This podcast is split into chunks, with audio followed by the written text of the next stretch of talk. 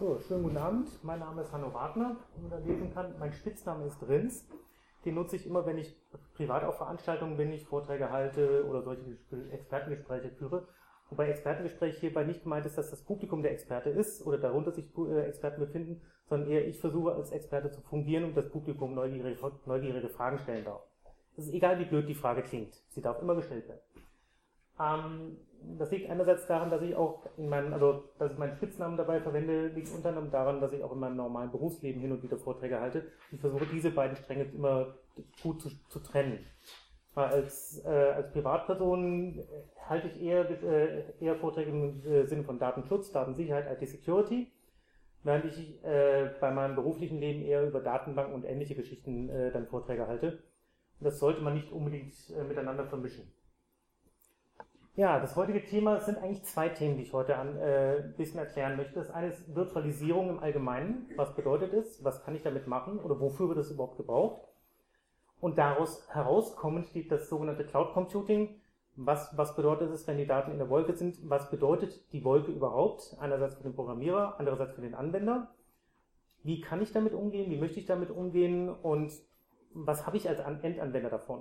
Das sind so ganz grob Sachen, die ich ein bisschen erklären will. Hier steht es noch ein bisschen, noch ein bisschen quasi ausgeführt. Erstmal überhaupt, was, wovon reden wir eigentlich gerade? Dann, warum macht man sowas wie eine Virtualisierung oder Cloud Computing? Was habe ich damit zu, zu tun überhaupt? Pros und Kontras habe ich mal versucht, ein bisschen aufzuschreiben. Einerseits für den Entwickler, andererseits für den Endanwender. Meine eigenen Erfahrungen damit. Einerseits mit Virtualisierung und auch mit Cloud Computing wenn ich das mal ein bisschen selbst gebaut habe bei mir zu Hause und dann versucht habe, damit umzugehen. Und dann würde ich gerne mit, mit Ihnen allen zusammen sowas wie ein Fazit finden, ob man da eine gemeinsame Linie findet oder irgendwas, wo man sagt, das finde ich gut, das finde ich schlecht, das möchte ich machen, das nicht. Ansonsten gilt eigentlich wie immer, wenn es Fragen gibt, bitte einfach stellen. Vorher, nachher, mittendrin, wenn ich zu schnell bin, wenn ich zu undeutlich rede oder sonst irgendwas, im Zweifelsfall mich einfach unterbrechen. Wie gesagt, es gibt keine dummen Fragen. Fangen wir an mit einer Begriffsdefinition. Wem sagt denn der Begriff Virtualisierung was und wem, äh, oder Cloud Computing? Ja, das ist schon mal gut. Das heißt, die, äh, ein Großteil der Leute weiß, weiß noch nicht damit viel anzufangen. Das ist überhaupt nicht schlimm. Die Begriffe sind auch relativ neu. Als Begriffe werden sie, sagen wir mal, seit knapp zehn Jahren in der IT verwendet. Ich würde sagen, die Themen sind so vor ein bis zwei Jahren, sagen wir mal, in der breiten Bevölkerung, wenn überhaupt, angekommen.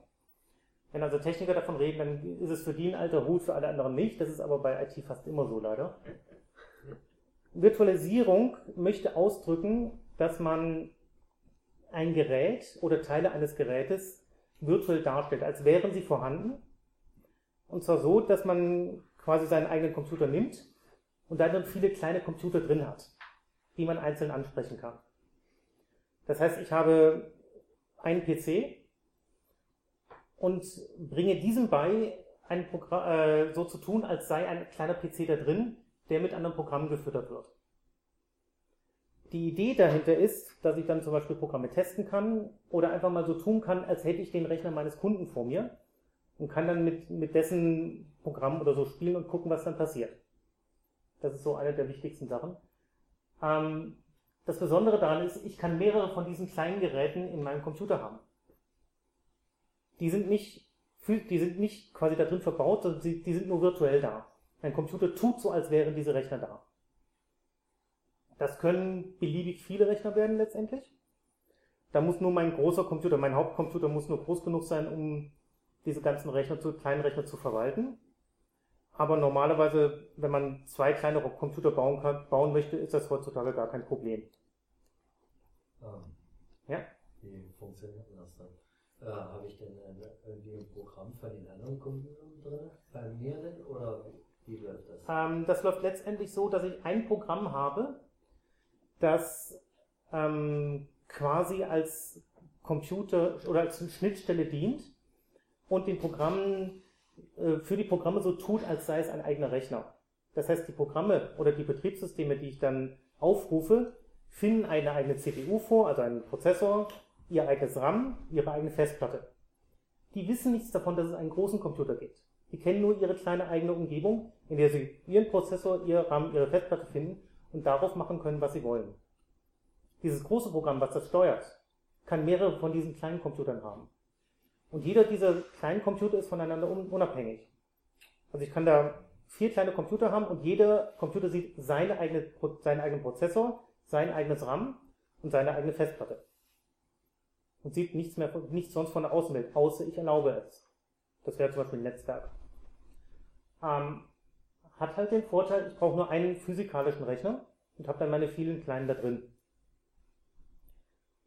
Hat auch den Vorteil, wenn ich mal testen will, wie Netzwerke untereinander funktionieren, kann ich da einfach zwei Rechner in zwei verschiedene Netzwerke stecken und gucken, was passiert. Einfach mal testen. Die Hauptnutzungsmöglichkeit von Virtualisierung ist testen. Ich möchte wissen, was passiert. Ich möchte einen Parameter an diesem Rechner ändern. Ich möchte sehen, was, was für Auswirkungen das hat. Dafür ist das hauptsächlich da. Ist das äh, gleichzusetzen, wenn ich jetzt eine, eine Verbindung setze, zum Beispiel ich bin im Service. Äh, der Großrechner sozusagen von unserer Firma, der ist jetzt äh, hier in Stuttgart. Ich bin jetzt aber in Hamburg. Mhm. Der hat aber Zugriff auf diese Maschine, auf diesen Rechner. Ist das gleichzusetzen? Ne? Der Großrechner hat äh, Zugriff auf Ihre Maschine? Ja, in Hamburg. In welcher Hinsicht? Kann er auf die Laufwerke drauf? Ja. Oder kann er da. Ja, ja. Ähm, der kann die Maschine nochmal sozusagen, wenn die einen Fehler hat, kann er dann sozusagen die Fehler herauskristallisieren und äh, verändern, sodass die Maschine. Kann ich ja nicht mehr wählen. Ähm, nicht ja, wir sind doch schon einen Schritt weiter. Wenn, äh, Sie wollen es ja ausprobieren. Ähm, ich will es ausprobieren, aber auf meinem eigenen Rechner. Also ja, ich habe keine was, Verbindung nach, nach außen. Ich habe keine noch Verbindung nicht, immer noch nicht. Haben wir noch nicht. Ich habe aktuell noch keine. Okay. Ich kann meine, meine virtuellen Maschine, meinem Rechner, kann ich sagen, du darfst auch nach draußen. Aber das muss ich nicht. Im Gegenteil, ich kann ihm verbieten, nach draußen zu gehen. Ich kann ihm sagen, du hast gar kein Netzwerk, du kommst gar nicht raus. Was Sie beschreiben, haben Sie in Hamburg einen PC oder nicht? Dann würde ich sagen, ist es erstmal nicht virtuell. Weil Sie haben ja bei sich einen Rechner, auf dem arbeiten Sie. Dass der Großrechner darauf zugreifen kann, das sind normale Dienste. Das ist ein Webservice, das ist irgendein Programm, irgendeine Applikation, die da läuft. Aber das ist erstmal keine Virtualisierung. Eine Virtualisierung wäre es, wenn Sie, wie ich es von anderen Firmen kenne, einen großen, großen Rechner haben mit ganz vielen CPUs, ganz viel RAM und so weiter und dann die Bildschirmarbeitsplätze keinen eigenen PC mehr haben, sondern die ganzen Betriebssysteme, also das Windows oder was auch immer da benutzt wird, auf diesem großen Rechner läuft und nur noch die Ausgabe auf dem Bildschirm äh, stattfindet. Dann hat man da keinen eigenen, keinen, keinen eigenen PC mehr, sondern nur noch den Bildschirm und Maus und Tastatur, okay. Aber das war's. Das ist dann wiederum eine Virtualisierung, weil die eigentliche Rechenleistung, die eigentliche Verarbeitung der Daten findet auf dem großen Rechner statt. Alles, was ich auf dem Bildschirm sehe, hat dieser große Rechner gemacht. Mein Bildschirm ist dumm in dem Sinne. Das wäre wiederum, das wäre eine Virtualisierung, die auch durchaus eingesetzt wird. Ähm, das andere eher nicht. Aber dazu müsste man dann wirklich sehen, wie da die Konstellation ist. Wie es gemacht wird. Das Schöne bei der Virtualisierung ist auch noch, ich kann genau sagen, wie mein Rechner, mein kleiner Rechner auszusehen hat.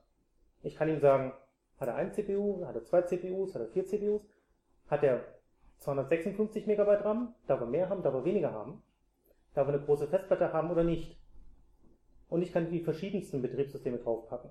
Das heißt, ich kann auf meinem Hauptrechner ein Windows haben, ich kann dann in einer dieser kleinen Maschinen ein Linux haben, ich kann ein BSD haben, ich kann da ein Android-Betriebssystem draufpacken, wenn, die, wenn diese Virtualisierungssoftware das mitmacht und alles mögliche andere. Also ich kann darauf einfach mal ausprobieren und testen, ohne dass ich meinen Hauptrechner gefährde. Das heißt, was auch immer ich auf dem Hauptrechner mache, ist davon nicht betroffen erstmal. Aber der Hauptrechner muss der nicht theoretisch dann auch äh, den größten Parameter haben? Also jetzt zum Beispiel die RAM, CPU ist immer sozusagen größer, das muss er, eigentlich. Das muss er zur Verfügung stellen, das okay, ist richtig. Gut. Aber wenn ich die, die kleine, wenn der kleinen Maschine irgendwas passiert, dann passiert der kleinen Maschine was, aber nicht dem großen Rechner. Das heißt, alles andere ist davon unberührt. Klar, der große Rechner muss halt entsprechende, entsprechende Ressourcen da haben. Aber mehr auch nicht. Cloud Computing nimmt jetzt dieses Konzept der kleinen Maschinen, ähm, abstrahiert es noch ein bisschen mehr und sagt, okay, ich habe da, ich habe sogenannte Instanzen, in denen kann ich eine CPU, ein Megabyte RAM oder ein Megabyte, äh, Gigabyte Festplatte kaufen oder verschiedene Varianten davon und habe es irgendwo im Internet. Ich weiß gar nicht wo. Ich habe eine Firma, die mir das einfach verkauft. Den einzigen Zugriff, den ich habe, habe ich über, über einen Webbrowser und kann darüber dann die Applikation ablaufen lassen oder Programme schreiben oder ähnliches. Dieses hier habe ich irgendwo lokal. Da weiß ich, wo es ist. Entweder bei mir irgendwo im Rechenzentrum oder auf meinem eigenen Rechner. Cloud Computing ist irgendwo im Internet. Ich kann weder äh, sagen, wo es ist, noch kann ich das beeinflussen. Ich kann gucken, bei welchem Anbieter ich die Sachen kaufe. Ich kann gucken, ob der Anbieter nur in Europa ist, nur in Amerika, nur in Asien oder sowas. Aber mehr kann ich nicht beeinflussen. Das sind so die groben Unterschiede von den reinen Begrifflichkeiten. Gibt es da schon Fragen oder noch Fragen oder Diskussionswünsche? Okay. Habe ich was vergessen? Nein, sieht nicht so aus. Gut. Ziele von Virtualisierung. Habt jetzt fast alle schon erzählt. Für Tests muss man keine eigenen Rechner kaufen. Wenn ich was programmieren will, muss ich auch testen. Wenn ich eine Firma bin, die eine Software verkaufen will, muss ich diese testen, eventuell auch unter unterschiedlichen Bedingungen. Und dafür brauche ich dann Testgeräte. Früher hat man die wirklich gekauft. Heute geht man hin und sagt, ich habe eine Virtualisierung und, sage, und simuliere damit quasi diese verschiedenen Umgebungen. Dann brauche ich nur noch einen Rechner und kann dann auch sagen, jetzt brauche ich diese Art Virtualisierung, später brauche ich eine andere Art und kann dann zwischendurch die, diese kleinen Maschinen auch runterfahren und damit Ressourcen sparen. Generell, also technisch heißt das Ganze, man legt eine Schicht zwischen dem Host, dem Hauptrechner, und den Gästen, den sogenannten, den, den kleinen Maschinen. Die kleinen Maschinen werden immer Gäste genannt, weil die dürfen quasi auf dem Hauptrechner mit, mitlaufen. Und ich kann die Ressourcen, die der Host als, gemeinsam, äh, als gemeinsames hat, entweder einem Gast exklusiv geben, meinetwegen sagen, ich habe 4 GB Hauptspeicher, davon gebe ich dir exklusiv 2. Das heißt, dieser eine Gast darf 2 GB Hauptspeicher haben. Das heißt auch, dass der Hauptrechner für sich nur noch 2 GB hat. Weil die anderen hat er dem kleinen, dem kleinen Rechner gegeben. Oder er kann sie shared zur Verfügung stellen. Das heißt, alle meine Gäste haben insgesamt 2 GB Hauptspeicher und müssen untereinander sich überlegen, wer am meisten kriegt. Oder wer, wer das meiste haben will. Wenn einer sagt, ich will halt, sagen wir mal, anderthalb Gigabyte RAM haben, dann kriegen die anderen maximal noch 500 Megabyte. Das müssen die dann irgendwie unter sich ausmachen. Das kann gut laufen, das kann schlecht laufen. Das kann man sich aber aussuchen, wie man es machen möchte. Ähm, eines der Ziele ist, Programme können sich in den Gastcomputer nicht behindern. Wenn der eine Gastcomputer viel Ressourcen verbraucht, sagen wir mal, ganz viele Sachen rechnet auf der CPU, auf seiner eigenen, dann stört das die anderen, äh, die anderen Gäste nicht. Weil er kann maximal seine CPU nutzen. Alle anderen kann er nicht berühren. Heißt, der eine Rechner kann machen, was er will, die anderen laufen weiter vor sich hin und stören sich nicht daran. Der eine kann auch im Zweifelsfall kaputt gehen. Stört die anderen Rechner genauso wenig, die kleinen. Eine Virtualisierung kann auch andere Prozessoren emulieren. Sagt, sagt allen Leuten das Stichwort Prozessor was.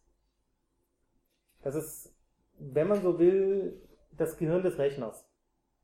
Da gibt es nicht nur eine Version, äh, Variante von. Die meisten Leute kennen die sogenannte Intel CPU. Das ist das, was in, in den normalen PCs läuft. Entweder von der Firma Intel oder AMD. Viele Leute kennen auch die sogenannten ARM CPUs. Das sind welche, die in den meisten Smartphones laufen. Oder in den Android-Smartphones, sagen wir es so rum. Dann gibt es aber noch eine äh, Vielzahl anderer Prozessoren. Da gibt es die vom Apple iPhone, da gibt es welche von den sogenannten Host-Maschinen, von IBM ganz alte, oder auch von der Firma HP. Und solche Virtualisierungssysteme können diese Prozessoren auch nachbilden. Die können so tun, als würde man so einen Prozessor haben. Hat den Vorteil für die Softwareentwickler, für die Programmschreiber. Sie können Programme für diese Prozessoren schreiben, ohne diese teuren Rechner kaufen zu müssen. Deswegen hat man diese Abstraktionsschicht. Ich kann so tun, als wäre ich jemand anderes innerhalb dieser Virtualisierungssoftware. Wird auch gerne benutzt, zum Beispiel, um Apple-Software auf einem PC laufen zu lassen. Ging lange Zeit auch nicht, gibt es inzwischen Möglichkeiten für. Und der letzte Punkt ist eigentlich so ähnlich wie da, da oben. Ich kann kontrolliert Programmen oder Gästen Ressourcen zuweisen. Ich kann explizit sagen, du darfst das haben, aber mehr nicht. Und nur wenn du fragst, kannst du mehr haben. Also ich kann durchaus sagen, ähm, ein Betriebssystem darf nach mehr fragen. Dann kann ich immer noch entscheiden, ob es mehr haben, mehr haben darf.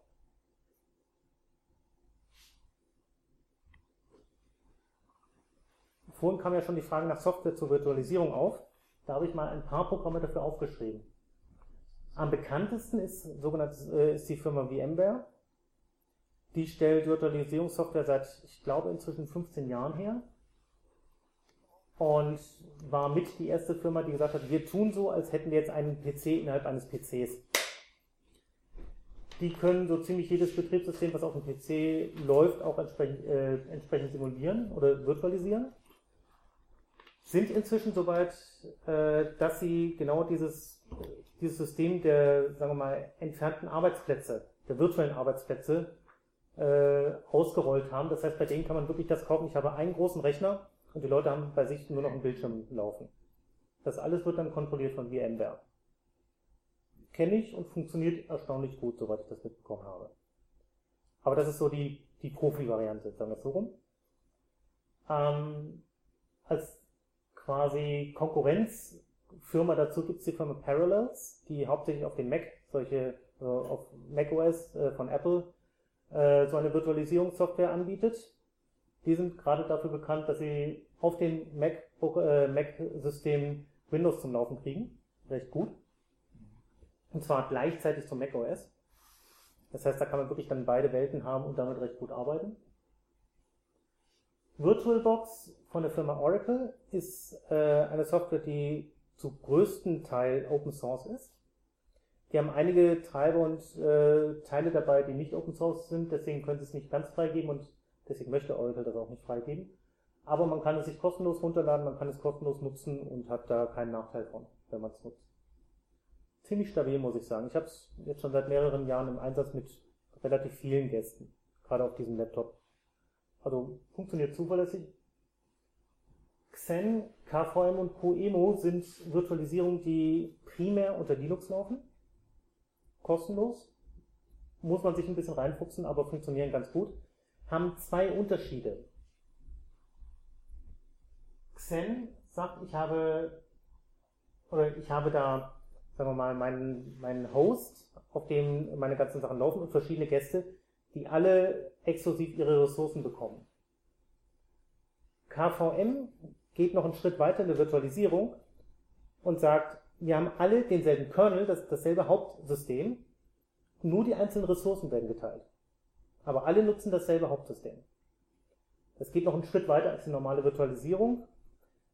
Man streitet sich darüber, ob es besser ist oder schlechter. Sagen wir es mal kurz. Das ist letztendlich, ja, eine Frage des Einsatzzweckes. Wenn man sehr viel mit Linux macht und immer nur ganz feine Änderungen machen möchte, dann ist wahrscheinlich KVM besser. Dann gibt es noch als relativ bekannte Virtualisierung die Android-Entwicklungsumgebung. Android-Smartphones sagen wahrscheinlich jedem was. Für die kann quasi jeder Programme schreiben, solange er ein bisschen Java kann. Und die Android-Entwicklungsumgebung erlaubt es einem, den, den Source Code zu schreiben und gleich auszutesten, wie das aus, aussieht auf dem Bildschirm. Das heißt, man schreibt den Programmcode, man sagt, führe es aus und dann poppt quasi ein Fenster auf, mit einem irgendeinem Android-Smartphone oder Tablet oder was auch immer man gerade machen will. Und dann wird gezeigt, was da passiert, wie das dann aussieht. Das ist also eine recht gute und äh, große Entwicklungsumgebung.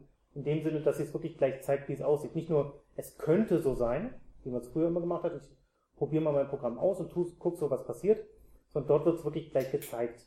Man braucht dafür kein eigenes Handy. Eine Besonderheit der Virtualisierung ist die sogenannte Portable Software unter Windows. Kennen das einige Leute schon? Portable Software sind eine Besonderheit, weil bei der Portable Software unter Windows, oder nein, bei Software unter Windows wird ja meistens die offiziell installiert und dann werden sogenannte Registry Keys unter Windows eingetragen in so, einer, in so eine kleine Datenbank.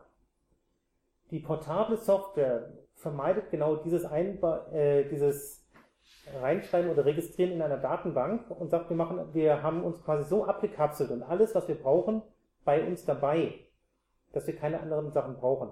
Wir versuchen so eigenständig wie möglich zu sein. Alles, was wir brauchen, alle Bibliotheken, alle Voraussetzungen bringen wir gleich mit. Hat den Vorteil, ich kann die ganze Software auf dem USB-Stick einfach mitnehmen und starten. Ich muss sie nirgendwo installieren. Ist aber insofern virtualisiert, als dass Sie sagen, alles, was ich für meine Sachen brauche, mein Ökosystem quasi, bis aufs Betriebssystem, bringe ich mit. Kann deswegen relativ groß werden, wenn man überlegt, was für Programme das sind, aber ist unheimlich praktisch, wenn man sagt, ich brauche halt nur mal eben jetzt was. Das Stichwort dafür heißt dann Portable Software, Portable Software unter äh, auf Englisch.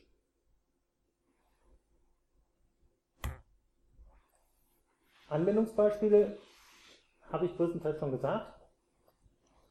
Man kann das ganz auf die Spitze treiben und sagen, jedes Programm soll seine eigene Umgebung bekommen. Da gibt es Firmen, die, die bieten sowas an, dass sie sagen, du hast deinen Windows und jedes ein, ein, einzelne Programm bekommt seine eigene Betriebssystemumgebung, um diese Programme voneinander abzukapseln. Das kann sein, dass man sagt, der Browser soll sein eigenes, äh, sein eigenes äh, Betriebssystem oder seine eigene Kapselung haben sodass er auf gar nichts anderes zugreifen kann. Das kann eine Finanzbuchhaltung sein, das kann alles Mögliche sein. Je nachdem, wie in Anführungsstrichen sicher man sein möchte, dass diese Programme nicht auf irgendwelche Sachen zugreifen, auf die sie nicht zugreifen soll, können sollen. Kann man das so machen? Man kann auf jeden Fall verschiedene Betriebssysteme auf einem Rechner parallel laufen lassen. Auch mal ohne Netzwerk ausprobieren, was passiert. Also wie reagiert ein Betriebssystem, wenn es gar nicht ins Netz kommt. Wie reagiert ein Betriebssystem, das gar keine Festplatte hat? Nur booten kann und das war's. Also nur, nur quasi hochfahren und dann hat es keine, keine Festplatte mehr. Wie reagiert ein Betriebssystem, das zwingend USB braucht, aber keinen USB-Port hat? Das wären so Sachen, die man dann einfach mal ausprobieren kann. Oder wie reagiert mein Programm, was ich schreibe, auf solche Fehlersituationen? Fehler, äh, Wenn ich, sagen wir mal, plötzlich keine Festplatte mehr habe, was macht mein Programm dann? Programmieren und Programmier Programme unter verschiedenen Betriebssystemen testen. Kompilieren heißt, ich übersetze mein Programm in Maschinencode. Also wenn ich ein Programm schreibe, schreibe ich das mit der normalen Tastatur und versuche dem Computer zu erklären, was ich von ihm erwarte, was er tut. Kompilieren sorgt, das ist quasi der Übersetzer, der dem, der dem Betriebssystem erklärt, was ich da machen will. Dieser Compiler muss für jedes Betriebssystem anders arbeiten. Ein Windows versteht eine andere Sprache als ein Linux. Linux versteht eine andere Sprache oder leicht andere Sprache als ein BSD. Und so gibt es viele verschiedene Betriebssysteme und jedes, jedes Betriebssystem hat seinen eigenen Compiler und hat seine eigene Übersetzung quasi. Und damit ich nicht für jeden, für jedes dieser Betriebssysteme einen eigenen Rechner brauche, kann ich die einfach virtualisieren und sagen, okay, ich habe da meinen Source Code, mein Programm, kompiliere es oder Betriebssystem A, gucke, ob es da funktioniert, kompiliere es unter Betriebssystem B, gucke, ob es funktioniert. Wenn einer von beiden Fehlern hat, versuche ich die, diese Fehler zu finden und so zu fixen. Aber nehme denselben, oder mein Ziel ist dann, denselben Programmcode zu nehmen und auf allen, auf beiden Betriebssystemen nutzen zu können. Den also so allgemein wie möglich zu schreiben. Und ansonsten Rechner simulieren. Wenn ich zum Beispiel ein Labor habe, wo ich im Zweifelsfall 16 verschiedene Rechner simulieren will, weil ich verschiedene Netzwerke habe und sehen will, wie komme ich von A nach B, was muss ich meinem Programm sagen, damit sie gut miteinander kommunizieren können, dann kann ich das sehr gut mit einem einzigen Rechner ausprobieren, indem ich dem einfach sage, du hast 16 Gäste. Die dann entsprechend aufbaue, dass ich sage, vier in dem einen Netz, vier in dem anderen Netz, acht im dritten Netz und dann sage, ihr dürft irgendwie miteinander kommunizieren, aber nur die acht Rechner mit den ersten vier Rechnern die, die ersten vier Rechner mit den zweiten vier Rechnern. Solche Regeln kann ich vorgeben und dann einfach testen, was passiert. Kann ich das überhaupt machen? Funktioniert dann mein Programm noch? Früher musste ich dafür halt 16 Rechner kaufen. Das ist ein bisschen viel.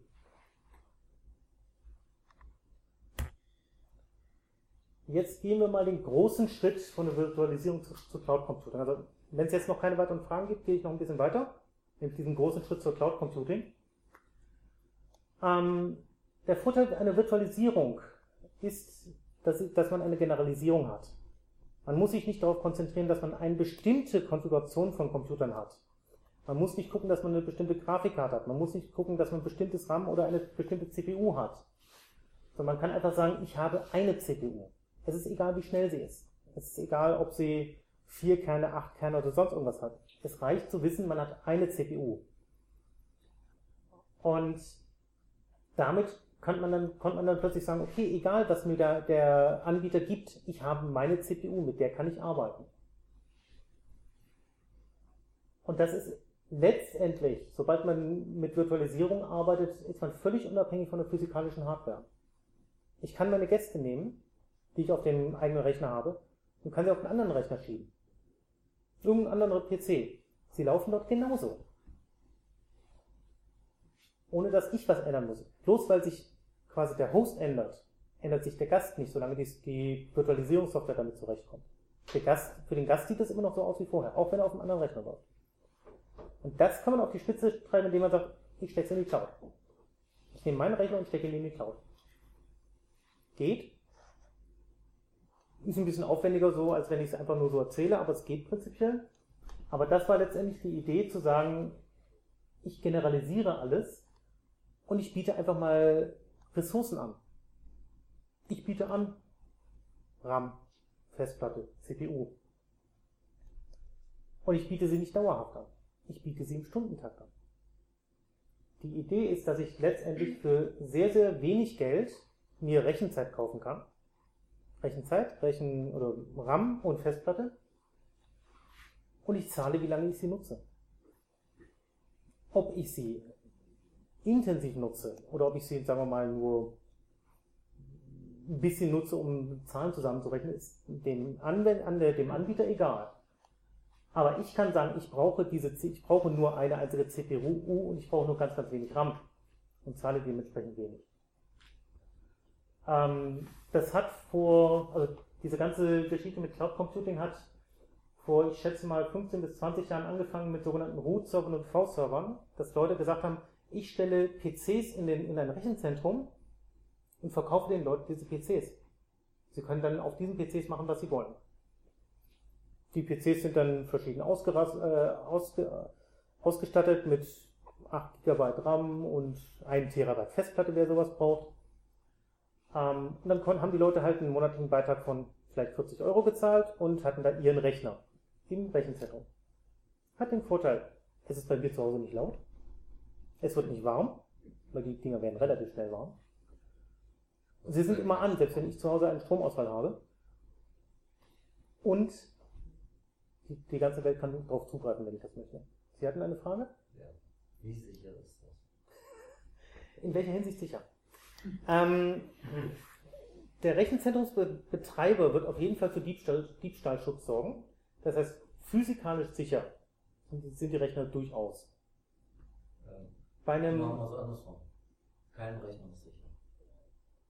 Sagt Ihnen jeder Experte. natürlich, Da klar. können Sie Software drauflegen, wie Sie wollen. Kein Rechner ist sicher. Das ist Ja. völlig klar. Und da habe ich es aber letztendlich selber in der Hand. Ja? Das aber ist das. Da habe ich absolut nichts in der Hand. Das ist nur so. Ja und nein. Ähm, jeder Rechenzentrumsbetreiber, der dem seine Kunden vertrauen sollen, muss einen entsprechenden Zugangs- und Zutritt, Zutrittsschutz zum Rechenzentrum haben. Aber das ist das physikalische Schutz. Der Knack- Knackpunkt bei diesen Root- und V-Servern ist, Sie sind für das Betriebssystem und alles, was dazu gehört, verantwortlich. Das heißt, Sie installieren das Betriebssystem, Sie müssen dafür sorgen, dass der Rechner vom Betriebssystem her sicher ist, dass es dort keine Einfallstore gibt. Weil der Rechner steht im Internet. Da kann prinzipiell jeder darauf zugreifen. Vielleicht nicht physikalisch mitnehmen, weil dafür ist der Rechenzentrumsbetreiber zuständig, aber er kann prinzipiell da immer drauf. Bei den Root-Servern und bei den V-Servern war es wirklich so, dass Sie sich einen Rechner gekauft haben. Der stand bloß nicht bei Ihnen unter, unter dem Schreibtisch, sondern wirklich im Rechenzentrum. Alles andere mussten Sie machen. Für Leute, die sich damit auskennen und die da dran Spaß dran haben, macht das echt Spaß, ist das wirklich gut, weil die können sich austoben. Für relativ wenig Geld können sie machen, was sie wollen. Relativ kurze Zeit später, äh, äh, bei diesen 15 Jahren, sagen wir mal so vor 10, 12 Jahren, fingen die Leute an und haben einen sogenannten Managed, äh, einen Managed Server gekauft. Dann hat jemand anderes, nämlich der Rechenzentrumsbetreiber, dafür gesorgt, dass der Rechner an sich sicher ist. Man konnte nur noch eigene Applikationen darauf installieren. Webserver, Mail-Server, sonst irgendwelche Geschichten. Dann war das, Ein äh, das Angriffstor quasi schon deutlich kleiner gemacht. Da musste derjenige, der die Software installiert hat, zusätzlich, musste der nur noch für diese Software äh, sorgen. Aber nicht mehr für den Rest des Rechners. Inzwischen ist es so, dass selbst diese Applikation, dass die, diese Zwischenschicht der Webserver oder der Mail-Server auch nicht mehr selber gemacht werden muss. Auch eine Sache von Cloud Computing, da komme ich nachher drauf, welche Arten von Cloud Computing es gibt. Und da wird dann auch die Frage beantwortet, was ist daran sicher oder wie, wie sicher ist das? Ähm,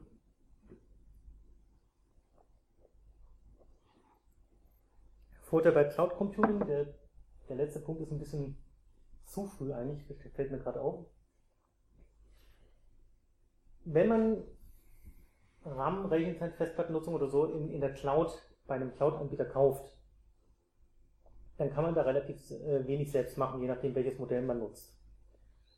Ähm, bei Cloud, äh, bei Cloud-Programmen oder Cloud-Nutzung ist es fast immer so, dass, die, dass man eine Applikation bekommen muss, um diese, Cloud, äh, diese, um diese Dienste zu nutzen. Das heißt, man muss sich Zusatzsoftware installieren. Vorteil von dieser Zusatzsoftware ist, der Entwickler muss, muss gefälligst äh, selber dafür sorgen, dass man damit auf die Applikation zugreifen kann. Das heißt, muss man nicht selber machen. Vorteil auch ist, dass die meisten von diesen äh, Applikationen mit HTML5 realisiert werden. HTML5 hat den Vorteil, von jedem halbwegs aktuellen Smartphone, Laptop, was auch immer man nutzt, äh, angezeigt werden zu können.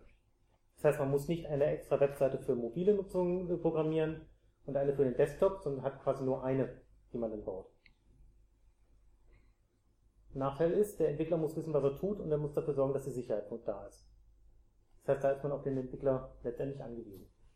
Man kann nicht einfach nur mit dem normalen Webbrowser meistens auf diese, auf diese Software zugreifen, sondern muss immer die Applikation nutzen, die der Entwickler vorgibt. Ziele von, von Cloud Computing, hauptsächlich jetzt aus Entwicklersicht. Man kauft nur ein, wie viel man jetzt braucht. Der Vorteil ist, wenn ich mehr brauche, weil zum Beispiel mehr Leute meine Programme nutzen, kann ich innerhalb von Minuten Ressourcen nachkaufen dann habe ich halt nicht eine CPU, sondern vier CPUs in meinem Rechner drin. Ich mache einmal Finger, Fingerschnippen, sage dem Anbieter, ich brauche mehr, gebe dir ein bisschen mehr Geld und schon kriege ich es. Ähm, ja, eine Frage. Mhm. Ist es möglich, wenn ich mich einkaufe, im Monat sagen wir mal für 40 Euro, kann ich denn nochmal ein Cloud machen, dass ich das wieder weiterverkaufen kann? Ja. Also prinzipiell hindert sie niemand daran, sagen wir mal, 100 CPUs einzukaufen mit 100 GB RAM und was weiß ich und die an andere Leute weiter zu verkaufen. Weil ich kann mir ja aus dieser, aus diesen, aus dieser Anzahl CPUs kann ich ja sagen, ich möchte nur 16 nutzen für jetzt, für irgendeine Instanz. Die kann ich ja weiterverkaufen, klar. Problematisch wird es das kommt auf die, das kommt auf den Anbieter an, die meisten nicht. Weiß der gar nicht. Das das, das kann sein, dass er es in den AGBs verbietet. Das kann er machen, aber das ist eine reine juristische Geschichte. Rein technisch kann er es nicht verhindern. Problematisch für Sie wird es, wenn Ihre Kunden dann sagen, ja, oder wenn Sie jetzt, sagen wir mal, vier Kunden haben, die jeweils 25 Prozessoren haben, haben und einer davon so erfolgreich ist, dass er jetzt plötzlich 60 CPUs braucht. Dann müssen Sie erstmal zum großen Anbieter dort CPUs nachkaufen. Dauert ein bisschen länger. Weil der Kunde muss erst zu Ihnen, Sie müssen zum großen und dann gibt es erst die CPUs. Möglich ist das. Also rein technisch gibt es da keine Limitierung. Ähm, das Gemeine ist, wenn man so kurzfristig diesen Bedarf hat, dann wird es teuer. Also das haben schon einige Entwickler gemerkt, die irgendwelche Apps für Smartphones gebaut haben, ihre Services auf solchen Cloud-Systemen äh, bei Anbietern drauf haben und wo diese App dann irgendwo, sagen wir mal, hoch gelobt wurde, dann wird die ja mal hundertmal mehr verkauft als sonst dann braucht er aber auch entsprechende Rechenzeit auf einmal. Und wenn man das nicht, sagen wir mal, drei Tage vorher anfragt, dann ist das der sogenannte Express-Service und da kostet es echt viel. Das ist natürlich dann ein Nachteil. Man kriegt es, aber für einen bestimmten Betrag. Das ist wohl schon mehreren Entwicklern passiert, dass sie von sowas einfach zu sehr überrascht wurden. Ähm, aber man kann genauso gut sagen, ich brauche jetzt diese große Last nicht mehr, ich gebe wieder CPUs zurück. Das geht genauso gut. Und das ist der Vorteil von die, das ist einer der Vorteile von Cloud Computing. Ich kann Ressourcen bei Bedarf erhöhen oder erniedrigen. Ich kann sagen, ich brauche jetzt mal für, für 10 Tage mehr und dann kann ich sie zurückgeben. Ganz klassisches Beispiel, ich habe irgendwo Inventur, ich muss ganz viele Daten, äh, Rechendaten verwalten. Dann kaufe ich mir halt für 10 Tage noch ein paar CPUs mehr, damit die einfach mehr, mehr und schneller rechnen können und danach gebe ich sie zurück, weil danach brauche ich sie nicht mehr für ein Jahr. Ähm, man kauft auch nur ein, was man als Service braucht. Ich kann selbst bestimmen, wie viel ich selbst machen möchte. Abgerechnet wird in Taktzyklen, das können halbe Stunde oder Stunde sein, Anzahl RAM oder Anzahl Festplattennutzung. Wenn ich nur, sagen wir mal, 5 GB Festplatte brauche, weil ich letztendlich nur mein Betriebssystem brauche und ein bisschen RAM, dann zahle ich auch nur diese 5 GB. Wenn ich da jetzt viele, viele Dateien speichere und einen Terabyte Festplattenplatz brauche, dann muss ich den, den Terabyte Festplattenplatz zahlen. Cloud-Systeme haben zumindest als Ziel, keine Ausfallzeiten zu haben. Der Anbieter muss in der Lage sein, die, diese sogenannten Instanzen so auf seinen physikalischen Rechnern hin und her zu schieben, dass ich davon nichts mitbekomme. Wenn er eine von diesen Maschinen ausschaltet, weil die einen Fehler hat, weil da, sagen wir mal, ein Netzteil ausgefallen ist, dann darf mich das nicht, äh, nicht interessieren. Dann darf ich das gar nicht mitbekommen. Weil ich nur diese Instanz gekauft habe, die virtuell ist, die irgendwo liegt. Und er muss dafür sorgen, dass sie läuft. Ich habe kein Problem. Realistisch? Ja. Also bei uns in der Firma haben wir ein nicht ganz so großes System, aber wir haben da mehrere Server laufen, die durchaus viel tun und die können wir im laufenden Betrieb von einem großen Host auf den anderen schieben. Man kriegt es nicht mit. Alle Verbindungen bleiben offen, alle Verbindungen bleiben da. Ich glaube, wir haben einmal 2% äh, Ressourcenverlust, also wo das Ding 2% langsamer war als normal gesehen, aber mehr nicht. Das dauert dann, das kann durchaus auch mal zwei Stunden dauern, weil der dann einfach langsam, immer nur langsam hin und her schiebt. Aber Hauptsache der Dienst an sich ist da. Hauptsache ich habe meinen Service, den ich nutzen will und den ich weitergeben will. Das funktioniert. Ähm, kein Problem mit Lastspitzen. Wenn halt mehr angefragt wird, gehe ich hin und sage, ich brauche einfach mal mehr. Für x Minuten, Stunden, wie viel auch immer ich erwarte. wenn dauerhaft mehr Ressourcen gebraucht werden, dann werden die einfach regulär eingekauft. Und die meisten Anbieter machen es wohl inzwischen auch wirklich so, dass man den ersten oder dass man mal für einen Monat quasi das Ding kauft und dann stundenweise dazu kaufen kann. Das kommt aber dann ganz auf den Anbieter an. Ich weiß von einem, der wirklich im Halbstundentakt abrechnet. Das heißt, man sagt, ich habe meine Maschine sechs Stunden an pro Tag. Wenn ich sie sechseinhalb Stunden anhabe, dann muss ich halt sechseinhalb zahlen. Wenn ich sechs Stunden 50 anhabe, dann trotzdem nur sechseinhalb.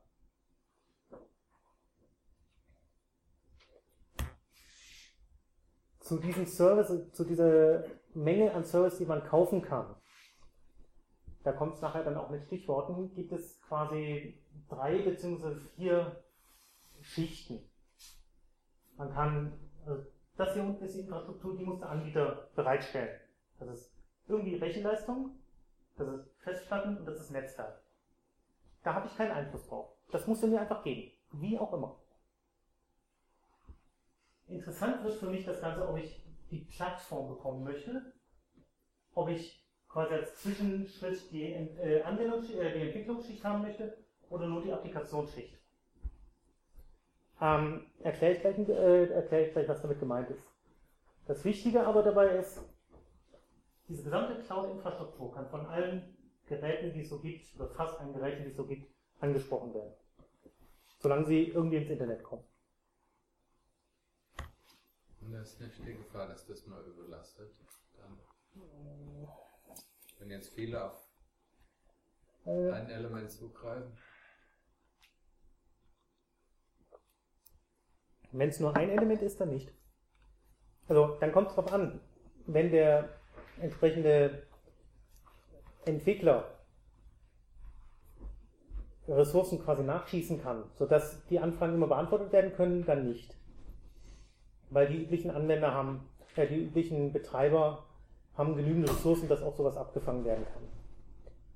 Wenn jetzt, sagen wir mal, 200 von solchen Entwicklern gleichzeitig solche Lastspitzen produzieren und dann alle mehr haben wollen, dann könnte es irgendwann eng werden, weil auch irgendwann ist die Physik am Ende, die im Rechenzentrum steht. Also man kriegt es im Zweifelsfall schon kaputt.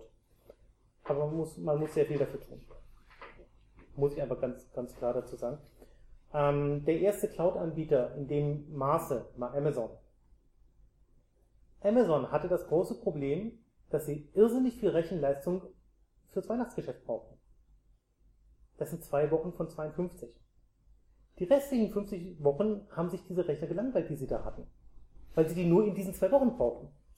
Deswegen sind die auf die Idee gekommen, da dieses Cloud Computing anzubieten, weil sie einfach, dann hatten sie eine sinnvolle, sinnvolle Verwendung für diese Rechner.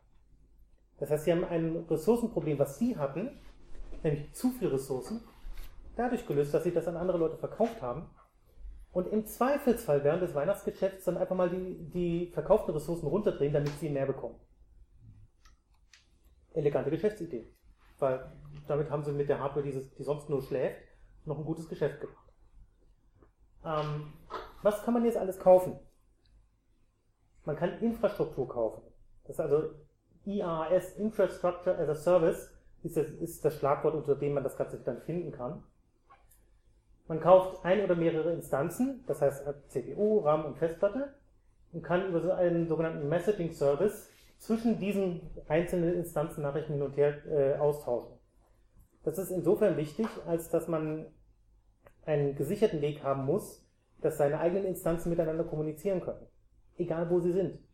Egal ob sie laufen oder nicht. Sie müssen irgendwie miteinander reden können. Es kann sein, dass sie auf verschiedenen Kontinenten liegen. Man hat ja darauf keinen, keinen Einfluss. Man weiß es einfach nicht, wo sie sind. Aber die müssen miteinander reden können. Dafür wurde, gibt es bei diesen Anbietern immer einen sogenannten Messaging Service. Irgendwie sorgt ein, irgendwie wird dafür gesorgt, dass Nachrichten von A nach B kommen.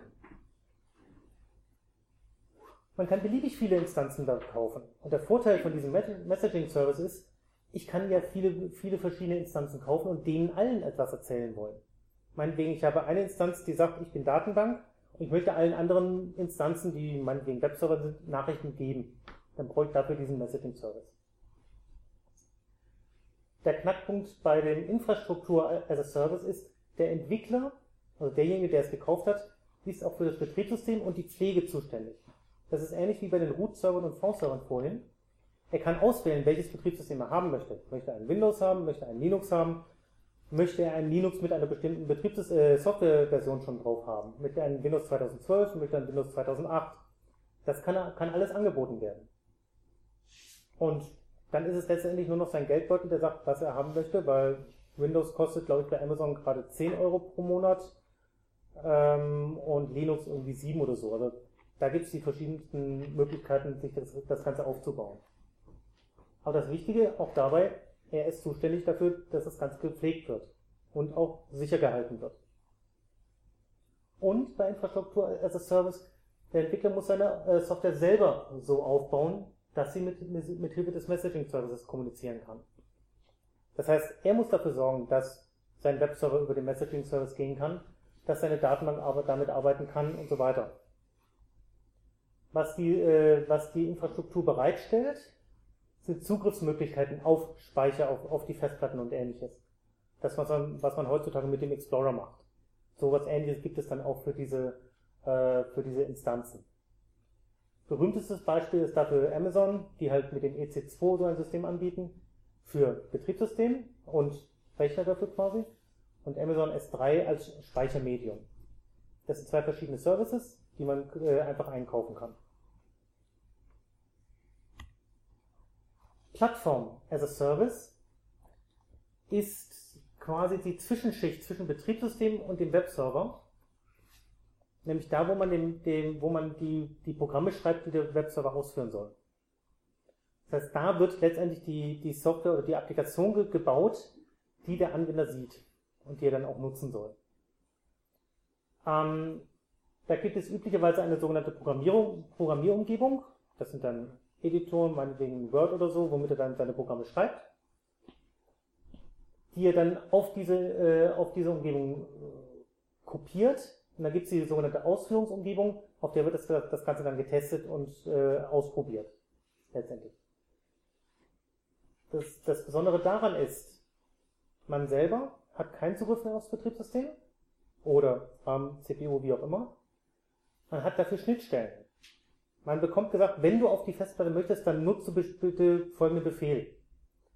Wenn du ähm, eine Ausgabe machen möchtest, dann machst du das über den Print-Befehl von deinem Programm oder ähnliches. Ob du jetzt Python nutzt, sonst irgendwas. Heißt auch, ich muss mich nicht mehr drum kümmern. Ich muss nicht einen Messaging-Service mir, mir ausdenken oder nutzen, um meinen Instanzen zu sagen, wie sie damit umgehen sollen. Sondern ich programmiere nur noch meine Applikation. Für den Webserver, für das Betriebssystem und so weiter ist der, Betrie ist der Anbieter zuständig. Da muss ich mich nicht, nicht mehr drum kümmern. Kostet vielleicht ein wenig mehr, weil er hat ja diesen Aufwand, das Ganze zu pflegen. Ich mache mir das Leben einfacher. Und eine schöne Besonderheit dabei ist, egal wie viele Instanzen ich kaufe, ich muss mich nicht um Load Balancing kümmern. Ich muss nicht überlegen, wie sorge ich dafür, dass alle meine, dass die Programme gleichmäßig auf meine Instanzen verteilt werden. Nicht, dass eine Instanz alles machen muss und die anderen langweilen sich. Darum muss sich der Anbieter kümmern. Ähm, da habe ich relativ viele Anbieter gefunden, die, sagen wir mal, bekannte Programmiersprachen anbieten. Das kann sein Perl, das kann sein Python, das kann .NET sein, C. Ja, je nachdem, bei welchem Anbieter man sein will. Also bei Microsoft zum Beispiel wird meistens .NET verwendet. Klar, das kommt von ihnen. Ähm, Salesforce bietet äh, Python an, Google bietet alles Mögliche an. So ziemlich jede Programmiersprache, die man haben möchte. Die habe ich bloß nicht noch, noch mit draufgepackt. Aber da kommt es letztendlich darauf an, in welcher Programmiersprache man programmieren möchte. Und das letzte ist dann Software as a Service. Quasi die höchste Ebene von Cloud-Diensten. Die wird, die kennen dann die meisten Leute dann auch schon wieder. Weil das, was dort, was man dort kauft, ist die gesamte Anwendung. Das heißt, man geht einfach mit dem Webbrowser drauf oder mit, dem, mit der entsprechenden Applikation und alles, was man braucht, kommt aus der Cloud. Ich muss mich nicht drum kümmern, ich nutze es nur. Da sind die bekanntesten Sachen, die das so machen, Dropbox. Ich nehme an, dass, äh, Dropbox ist jedem bekannt. Oder nicht? Kennt das jemand nicht? Gut. Dropbox ist so ein typisches Beispiel. Das ist letztendlich nur eine Festplatte.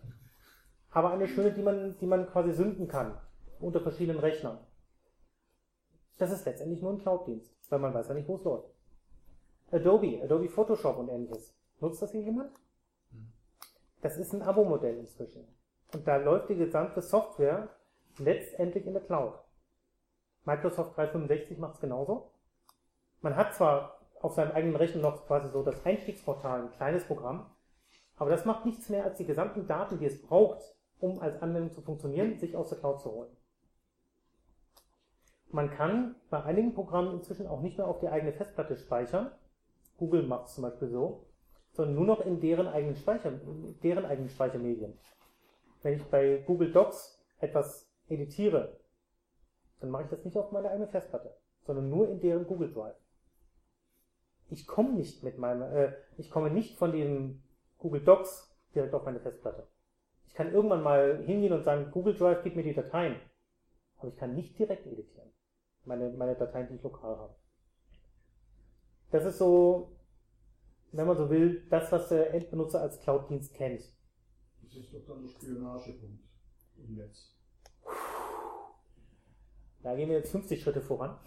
Ähm, zynisch ausgedrückt ist es der ideale Punkt, um, wenn jemand spionieren möchte oder Daten ausforschen will, ist das so einer der typischen Punkte, wo man das ideal machen kann.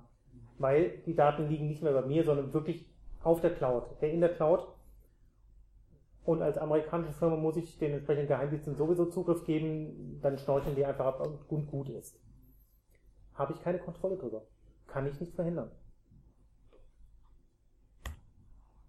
Was geht mich das Ganze an? Ich werde gezwungen, Cloud-Dienste zu nutzen. Immer mehr.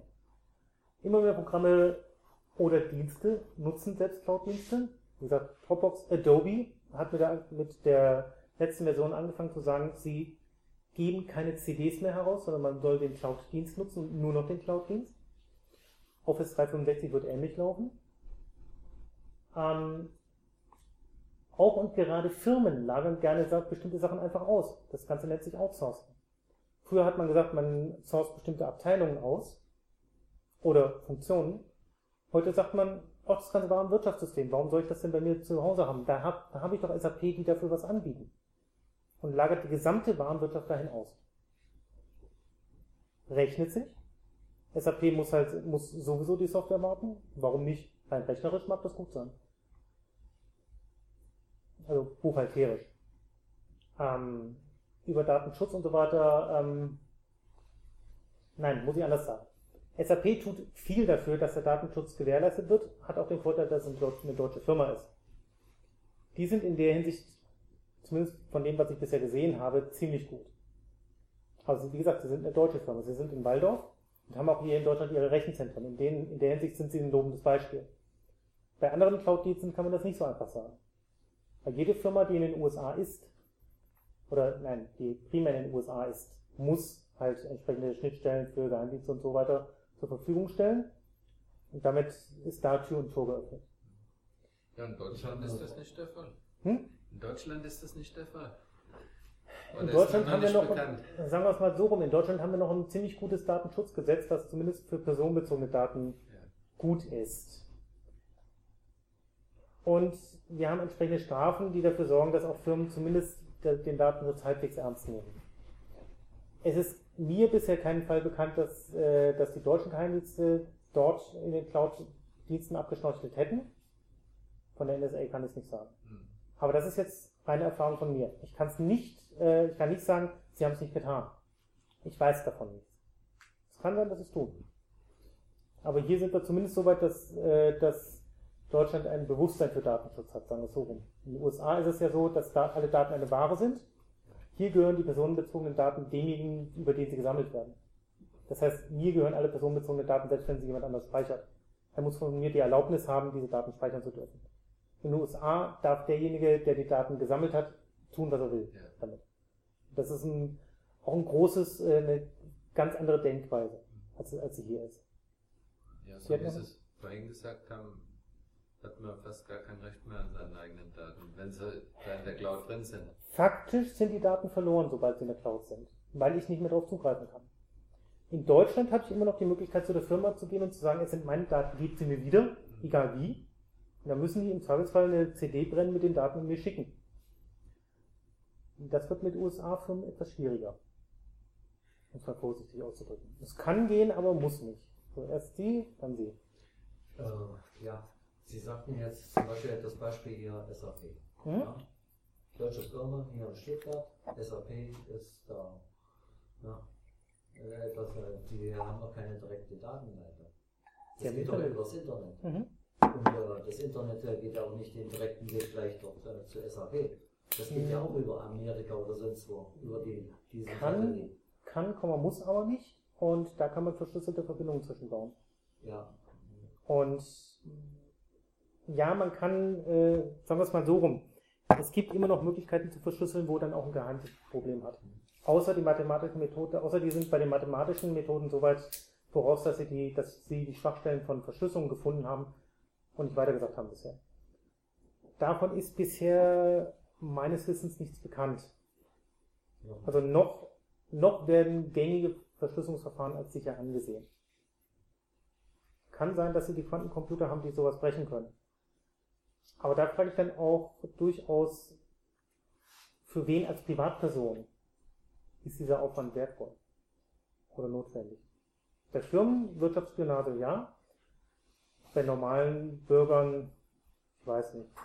Also ich, ich tue mich schwer, ähm, alles auf den höchsten Sicher Sicherheitsstandard zu bringen, nur um mich gegen die NSA zu schützen.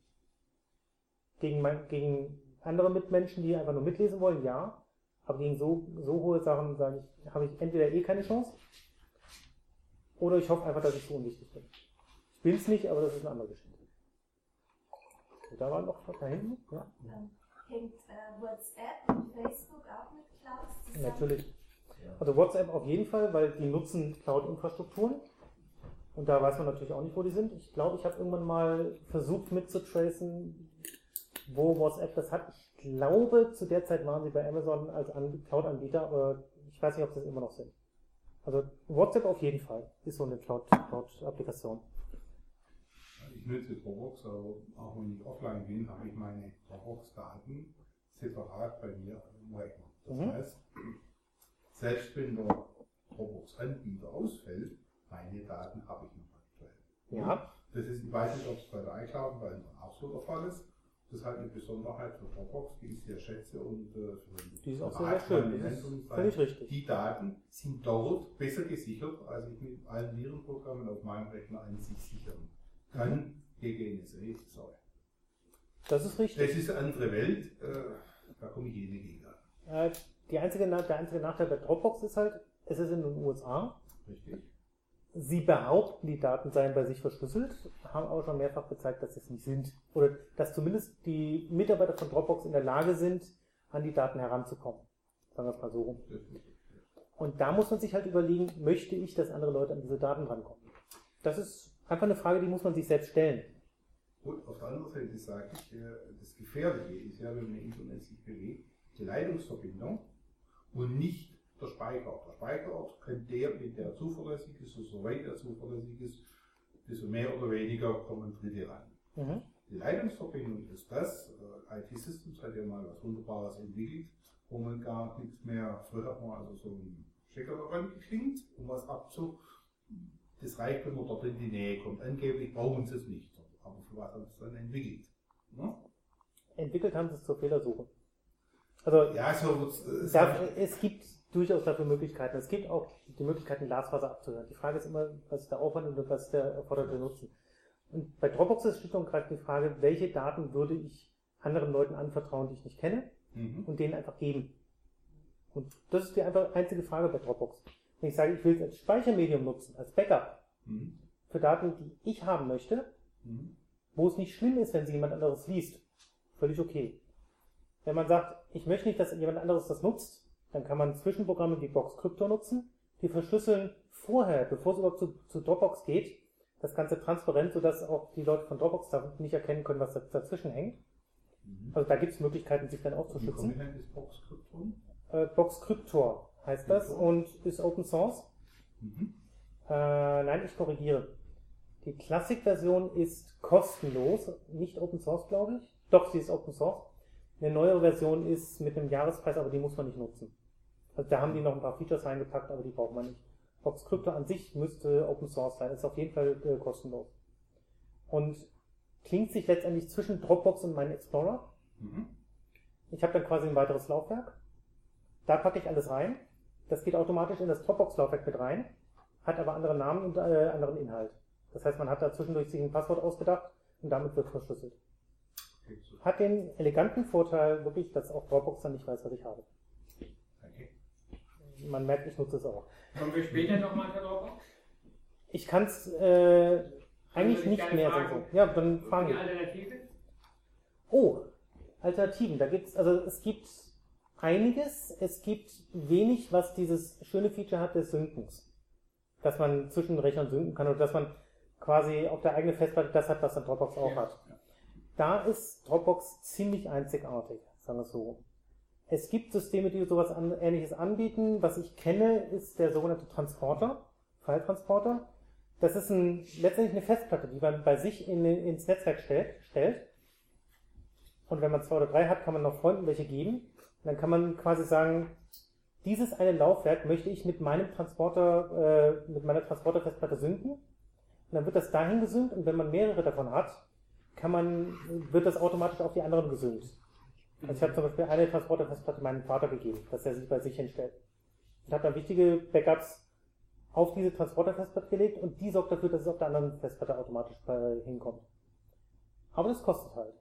Weil da muss man sich das Gerätchen kaufen und muss eine Festplatte kaufen. Mindestens einmal. Aber das geht. Und dann ist man quasi seine eigene Cloud. Echte Alternative zu Dropbox gibt es, heißt, also es gibt noch BitTorrent Sync. Das ist von. BitTorrent Sync. Ja. Das ist von den Leuten, die BitTorrent diese Peer-to-Peer-Software gemacht haben.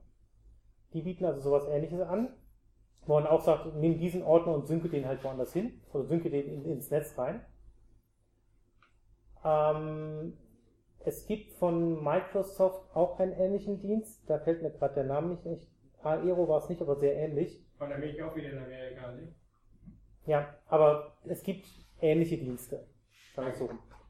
Und also ich persönlich, wie gesagt, ich, ich mag es nicht in die Cloud zu gehen, sondern meine eigene Cloud zu bauen. Deswegen habe ich mich mit diesem File-Transporter mal beschäftigt und den mir besorgt. Heißt halt, es ist nur dann da, wenn ich da bin oder wenn mein Netzwerk da ist.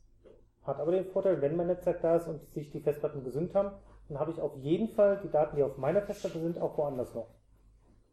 Und wenn ich dazwischen Box Crypto äh, habe, habe ich es natürlich auch verschlüsselt gleich, sodass keiner mitlesen kann. Danke. Gern doch. Ähm,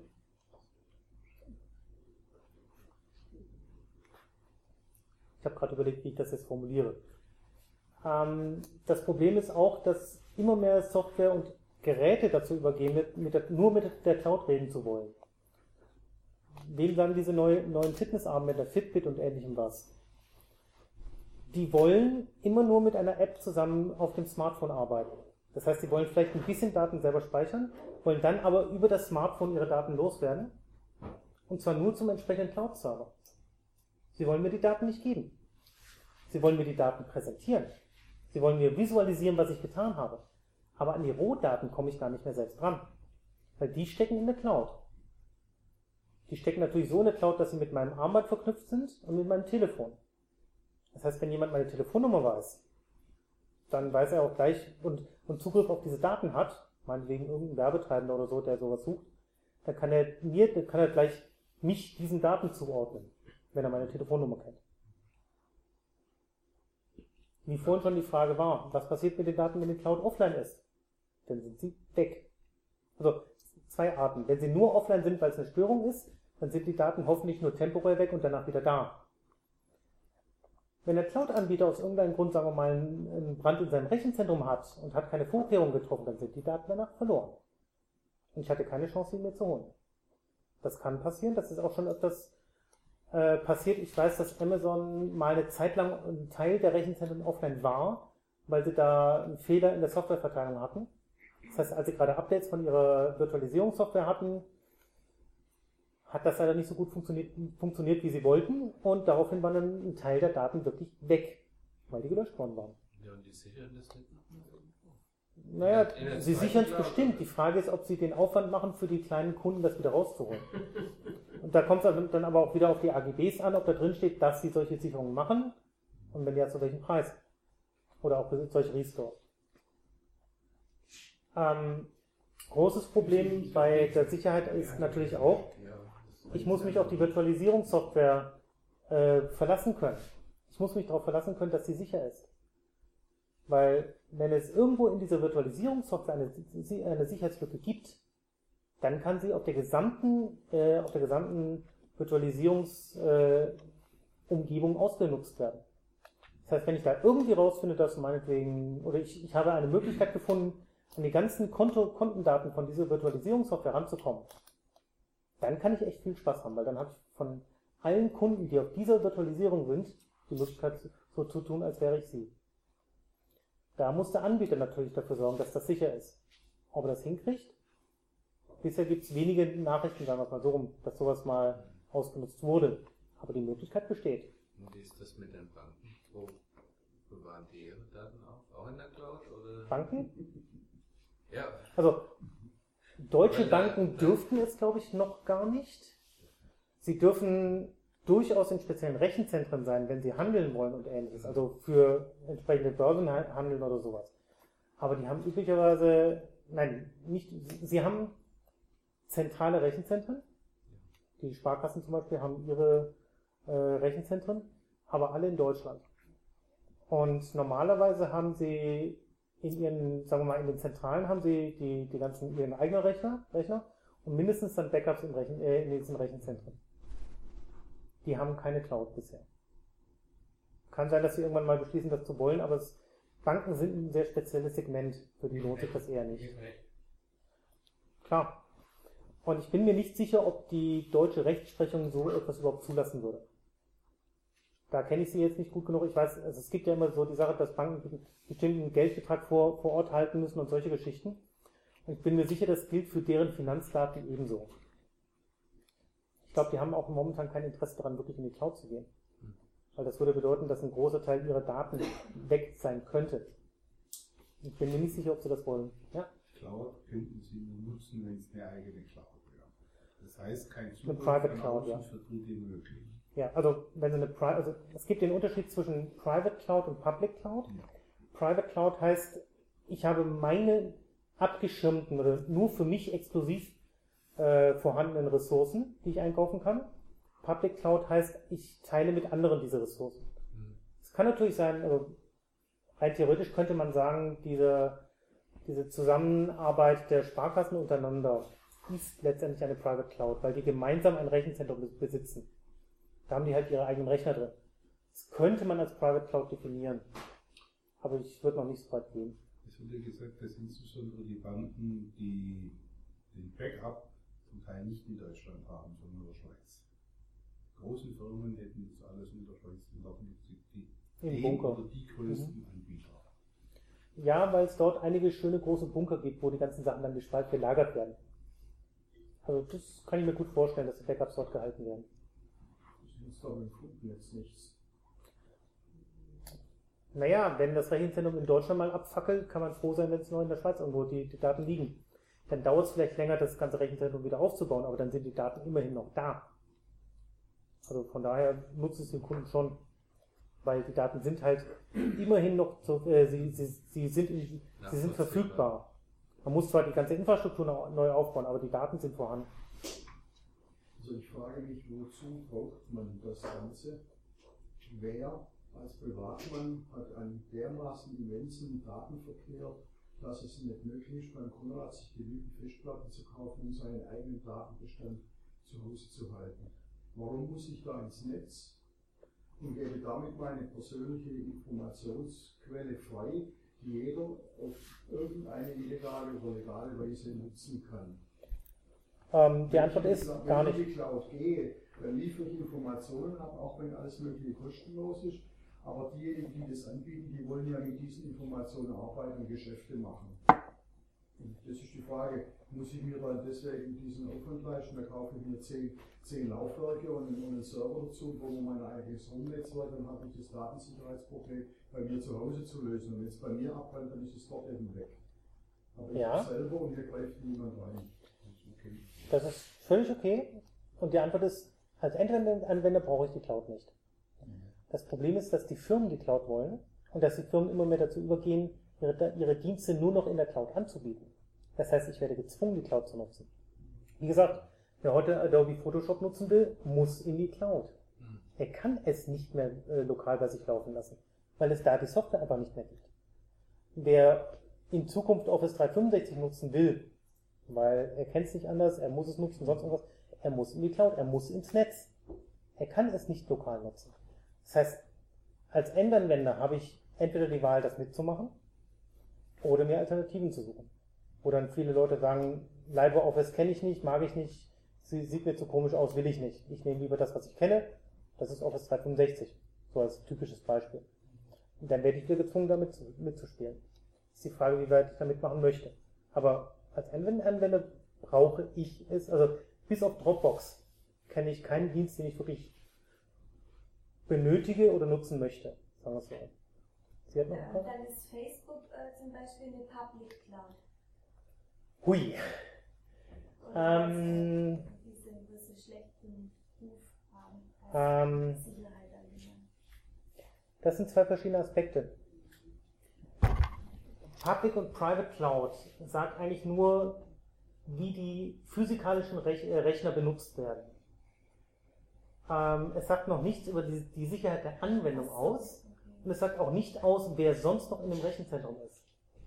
Also eine Private Cloud kann zum Beispiel sein, dass da einfach Microsoft für ihr Office 365 da 20 Rechner, äh, Schränke im Rechenzentrum haben, die exklusiv für sie zuständig sind.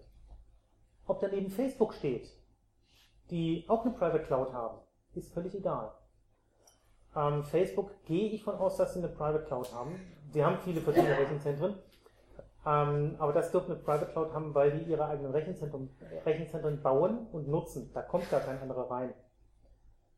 Dass die Applikation Fehler hat, ist dann wirklich auf der fast obersten Schicht. Das ist die Programmierung. Das hat mit, erstmal mit dem Cloud-Begriff erstmal nicht, nicht so viel zu tun. Insofern Private Cloud, aber mit eigener Sicherheitsschwäche. Ähm, wie gesagt, Fitnessarmbänder sind da so ein ganz tolles Beispiel, warum viele Daten in die Cloud kommen. Was ich jetzt gesehen habe, ist ein, kein Fitnessarmband, sondern eine elegante klassische Uhr, die auch als Fitness-Tracker gilt und die auch nur mit einem Smartphone funktioniert. Das heißt, sie wollen alle erstmal mit, mit dem Telefon reden, um dann die Daten rauszugeben. Und auch diese Uhr will die Daten nicht freiwillig hergeben. Ähm, ganz große Frage, die bisher nicht wirklich geklärt wurde, ist, wem gehören die Daten und wer kann darauf zugreifen? Wie gesagt, in, in Europa gilt, die Daten, die gesammelt werden, die personenbezogenen Daten gehören denen, über den sie gesammelt werden. Also alles, was über mich gesammelt wird, gehört mir, auch wenn es jemand anderes sammelt. Da ich aber nicht sagen kann, wo die Cloud wirklich läuft, ist das ein Rechenzentrum in den USA, ist es ein Rechenzentrum in Asien, ist es ein Rechenzentrum in Europa, kann ich das nicht kontrollieren. Kann ich auch nicht schauen, werden meine Rechte gewahrt. Ja, ist doch auch so, man weiß ja gar nicht, was überhaupt alles gesammelt wird. Das geht ja schon einen Schritt vorne. Das, geht, das kommt dann noch mal, das kommt dann noch dazu. Natürlich weiß ich nicht, was versammelt wird. Das ist ja das Ziel, die Daten zu sammeln, insbesondere von amerikanischen Gesellschaften. Bringt jetzt ja, hat Google rausgebracht ein neues äh, Telefon, Smartphone, Mhm. das aber auch noch telefonieren kann, überwiegend, bringt, äh, sammelt es Daten und leitet es weiter und die werden ausgewertet. Natürlich. Und zwar so gut ausgewertet, dass die Montarones mir eine Mail schicken können. Naja, also jetzt brauchst du ein Stück Butter, brauchst du momentan morgens Butter dabei bist. Und das ist das Ziel. Natürlich. Daten zu bekommen und die vernutzen die und verkaufen die. Ja, das Das ja ist schon vorher los, dass sie allein äh, dadurch, dass sie auf das Telefon gezwungen sind, praktisch die Telefonleistung zahlen müssen. Das, das geht doch gleich weiter. Wenn Sie einen Fernseher haben, der übers Internet angeschlossen ist, ist man, äh, ist, äh, können die dann feststellen, äh, wo sie, welche Filme sie, welche Sender sie gucken, ja, ob sie Werbung oder sonst was.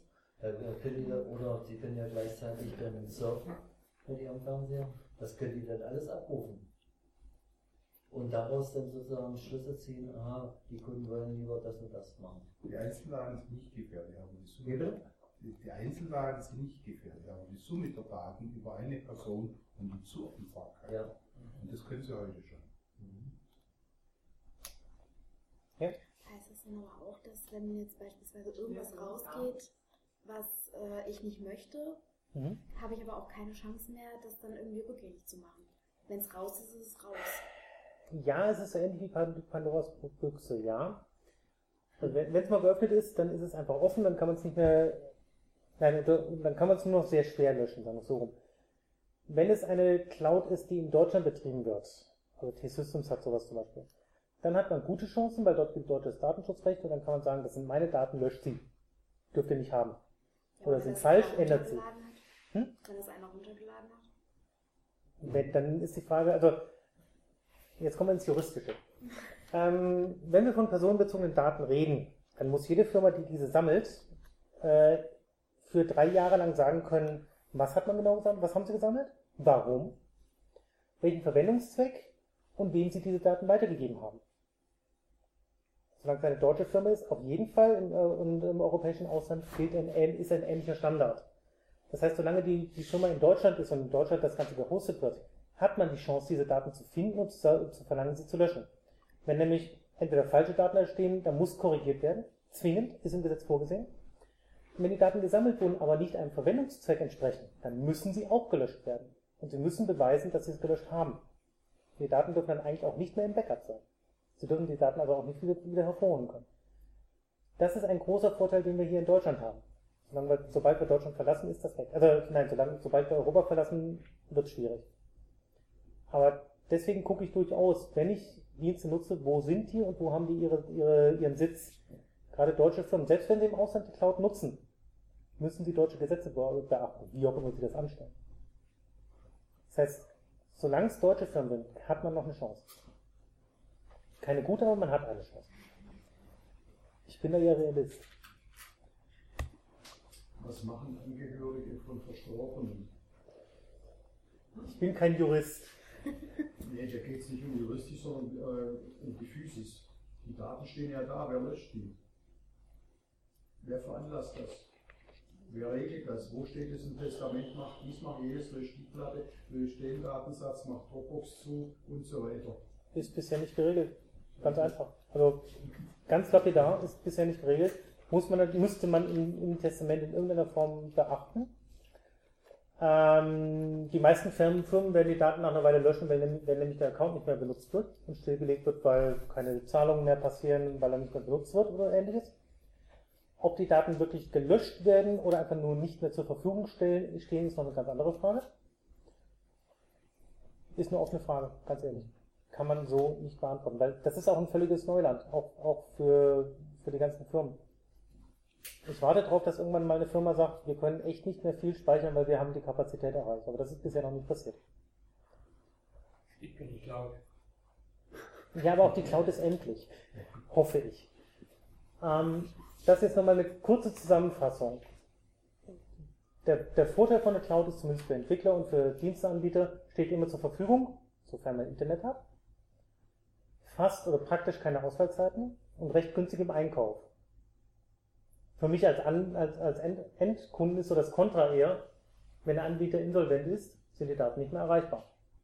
Auch wenn es meine Daten sind, dann sind sie weg. Ich möchte nicht erleben, dass Apple irgendwann mal da, äh, auf die Idee kommt, iTunes zuzumachen, weil es nicht, nicht mehr genügend Gewinn abwirft. Ich möchte nicht wissen, was dann passiert mit den ganzen Leuten, die nur dort ihre Musik haben. Und völlig unklar, und das ist ja Absicht, ist, wo die Systeme stehen und wer darauf Zugriff hat. Wo sie stehen, soll keiner wissen, weil es ist ja irgendwo in der Cloud. Und wer darauf Zugriff hat, außer dem Anbieter, ist nicht, es wird einem nicht gesagt. Und es kann durch Fehler durchaus bei diesen Public Clouds passieren, dass ich plötzlich auf, auf Ressourcen oder Systeme von anderen Leuten zufällig draufkommen kann. Das kann passieren durch Sicherheitslücken. Es sollte nicht, aber es kann. Jo. Was ich so ein bisschen selbst an Erfahrung gemacht habe, Cloud-Server, können praktisch sein, aber man, muss misstrauisch bleiben. Aber ich habe jetzt um, zum Beispiel bei meiner Cousine aus dem App Store habe ich eine App rauskopiert, auf meinen Stick gezogen und auf meinem PC ähm, mhm. kopiert und in den App Store rein, habe es dann auf meinem Gerät dann genutzt. Also man kann sie auch noch sichern.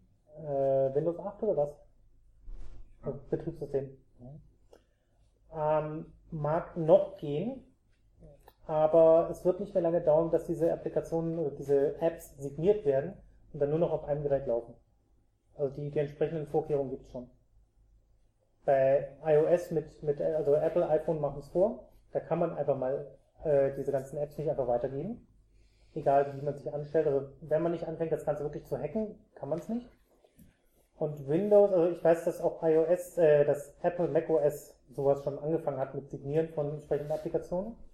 Und Windows wird da nicht viel hinterher sein. Würde ich mal davon ausgehen. Die ganzen Cloud-Dienste sind ja auch so, dass man, äh, dass man sich identifizieren muss mit seinem User-Account und Passwort. Das heißt, da ist es schon an einen Account gebunden. Das heißt, ich kann es nicht einfach von der anderen Person kriegen. Eine andere Person kann es auch nicht einfach auf meinem Rechner nutzen, solange es mein Passwort nicht hat. Das heißt, die sind schon in irgendeiner Form an eine Person gebunden. Und das werden sie bei Windows 8 höchstwahrscheinlich auch nächstens weiter, so weiterführen. Ähm, wie vorhin schon gesagt, es gibt Dropbox-Alternativen. Transporter kenne ich, es gibt noch diverse andere. BitTorrent Sync oder BitSync heißt es eins von beiden. Und wer Spaß am Basteln hat, kann sich mit so einem kleinen Raspberry Pi, so ein kleiner Checkcard, ein großer Rechner, und der Software OwnCloud sowas ähnliches wie eine eigene Cloud aufbauen. OwnCloud ist ein System, ein webbasiertes System, wo man Dateien abspeichern kann, wo man sich einen Kalender synken kann, wo man seine Adressen synken kann. Ähm, inzwischen relativ stabil geworden und mit einem Raspberry Pi auch sehr ressourcenschonend aufgesetzt. Also so ein kleiner Check-Card, ein großer Rechner kann das ganze Ding laufen lassen. Hat einen Ethernet-Port, also kann man ans Netzwerk anschließen. Üblicherweise ein Linux-Betriebssystem drauf und OwnCloud gibt es dort als Pakete einfach zum Installieren. Kann ich einfach so als Empfehlung mitbringen, wer mal ein bisschen spielen will, ein bisschen testen will. Das ist ein guter Startpunkt. Jo, Fazit. Für Anbieter gut, für Endanwender, sagen wir mal, kritisch. Alles, was in, in der Cloud ist, ist weltweit nutzbar. Egal, ob ich jetzt hier bin, ob ich in den USA bin, in Indien, wo auch immer. Also auch angreifbar. Da ich selbst aber nicht weiß, wo die Daten sind, kann ich mich selber nur schwer schützen. Also gegen entsprechende Angriffe. Ich kann zwar meine Applikation schützen, aber der Anbieter muss selbst dafür sorgen, dass die ganzen Ressourcen und auch die ganzen Daten nicht direkt von außen an, ansetzbar sind oder äh, nutzbar sind, sondern nur über meine Applikation, wenn überhaupt. So, dann bin ich soweit fertig. Ich habe länger gebraucht, als ich erwartet habe, ehrlich gesagt. Freut mich aber, dass Sie so lange äh, ausgehalten haben und schon durchaus diskutiert haben. Wenn es Fragen gibt, ich bin noch länger da. Wenn es Fragen generell zum, äh, zur Reihe, meine Daten oder zum Safer Internet Day gibt oder zur Stadtbibliothek, steht Steffi auf jeden Fall zur Verfügung. Vielen Dank schon mal.